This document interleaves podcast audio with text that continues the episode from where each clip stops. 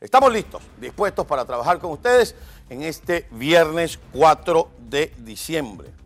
Hoy es el día de Santa Bárbara, ¿verdad? Hoy es el día de Santa Bárbara. Así que a todas las bárbaras vaya nuestro saludo y a aquellos también que practican la religión yoruba y de alguna manera pues rinden culto a Santa Bárbara, también le enviamos nuestro saludo. Vamos a comenzar el programa como preludio a el desastre electoral de lo que va a ocurrir este domingo en Venezuela. Pero creo que lo estoy diciendo mal. Creo que vamos a hablar de lo que no va a ocurrir en Venezuela este domingo. El que no vota, no come. Cuando ganemos la Asamblea Nacional, vamos a meter preso a todos esos diputados y a Juan Guaidó. El que no quiera votar, lo vamos a mandar a buscar con el ejército para que vaya a votar. Bla, bla, bla. ¿Y por qué digo esto? Porque un régimen que se tiene que valer de esas amenazas y aún así no ha alcanzado ni siquiera el 20% de participación en un proceso electoral que podría ser harto interesante para un país normal, pero el nuestro dejó de ser normal hace 20 años. No tiene otra cosa que patadas de ahogado. Y ustedes dirán, patadas de ahogado y están fuertes ahí, porque tienen el respaldo de un cogollo alcahuete vestido de verde que ensucia el uniforme que la República le puso.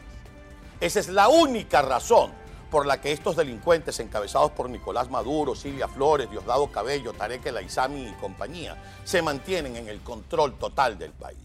Porque están apoyados por cuatro bayonetas corruptas, por cinco o seis oficiales de alta graduación que a su vez tienen una pequeña playa de chupamedias que le acompañan para mantener el poder. Pero la mayoría militar de nuestro país debería llevarse la mano al corazón. En vez de estar estableciendo un ridículo plan república que no tiene votos que cuidar porque no hay nadie que vaya a votar este fin de semana, deberían poner las cosas en su lugar. Y no porque lo dice un venezolano más que vive en el exilio y que se cree con la autoridad para decírselos. No, porque lo dice el artículo 328 de nuestra Constitución. Porque mucho se ha hablado durante estos días previos al carnaval electoral de Maduro de este domingo de la no participación, de que es ilegal, de que es irrita, de que es ilegítima, de que la campaña no cumple con las medidas de bioseguridad del COVID-19 pero poco se ha dicho que hay un plan república establecido para resguardar este proceso electoral. ¿Y quiénes conforman ese plan república de este domingo? ¿Quiénes van a empezar a tomar los centros electorales este domingo? ¿Quiénes van a intentar meter preso a quien saque un teléfono celular para mostrar la desolación que se va a ver en los centros electorales? Los militares dignos, los militares honestos, o los cuatro malandros uniformados que se han apoderado del nombre Fuerzas Armadas Nacionales.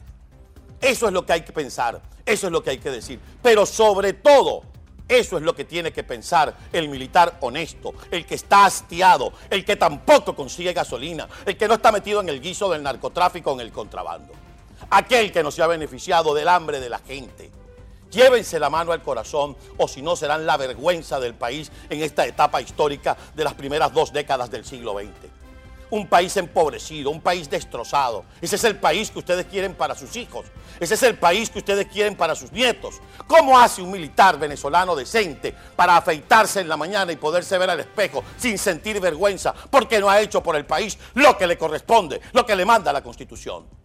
¿Cómo hace un militar decente para ir este domingo a buscar a alguien a su casa para que vaya a votar por quién?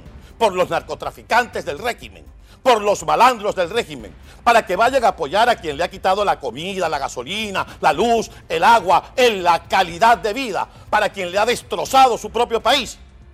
No seamos estúpidos. Vamos a hacerle honor a ese uniforme que una vez juramos. Vamos a hacerle honor a esa bandera ante la que una vez juramos. Vamos a hacerle honor a ese sable que alguna vez le entregaron. O te entregaron el sable para dártelas de guapo y ganarte medallas bebiendo whisky del bueno, como decía el difunto, que en la quinta paila esté en el círculo militar. Ha llegado la hora de la verdad y la cita con la República es cuando es, no es ni antes ni después. Y de lo que pase, ustedes serán los culpables. ¿Lo quieren así? O más claro.